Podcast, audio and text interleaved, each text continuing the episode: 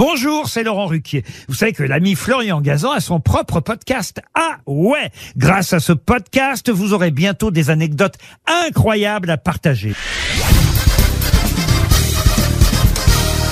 Salut, c'est Florian Gazan. Dans une minute, vous saurez pourquoi les contes de fées sont en réalité des films d'horreur. Ah ouais Ouais, si on a grandi avec les histoires de princesses à sauver, des marraines bonnes fées, des animaux qui parlent, sachez qu'en réalité, les contes de fées ne se finissent pas toujours bien.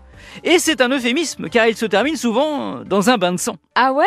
Ouais, les contes de fées qu'on lit à nos enfants, ou dont Walt Disney a fait des dessins animés, ont été largement édulcorés, nettoyés de leurs histoires pleines de sang, d'inceste et de meurtre pour être adaptés à un jeune public. Par exemple, Ariel, la petite sirène dans le conte originel d'Andersen, ne finit pas avec le prince Eric. Non, non, il choisit une autre princesse à épouser. Le cœur brisé, Ariel se jette dans la mer pour se transformer en écume. Dans Cendrillon, la version des frères Grimm, Javotte et Anastasie, les deux méchantes sœurs, se mutilent les pieds pour pouvoir entrer dans la pantoufle de verre laissée par Cendrillon. L'une se coupe le talon et l'autre le gros orteil. À la fin de l'histoire, elles finissent aveugles, les yeux crevés par les oiseaux amis de Cendrillon. C'est ravissant. Ah ouais Ouais, et alors? Peter Pan, inventé par J.M. Barry, il n'est pas du tout un sympathique garçon rieur qui vit pépère sur une île enchantée. Ah non, non, non. En réalité, il est hautain, égoïste, sadique et il tue les enfants perdus dès qu'ils commencent à grandir. Et c'est pas tout.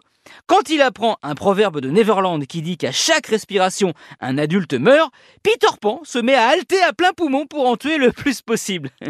La mort, c'est aussi le sort d'Esmeralda et Phébus dans l'histoire de Victor Hugo. Phébus est poignardé par Frollo, jaloux de sa relation avec la gitane, qui terminera pendu devant Notre-Dame. Quasimodo, anéanti, restera avec son corps dans une cave et se laissera mourir de faim. En fait, bah, on nous a menti. Dans les vrais contes de fées, tout est bien qui finit mal. Merci d'avoir écouté cet épisode de Ah C'était moins joyeux qu'un conte de fées, plus court aussi. Retrouvez tous les épisodes sur l'application RTL et sur toutes les plateformes partenaires. N'hésitez pas à nous mettre plein d'étoiles et à vous abonner. À très vite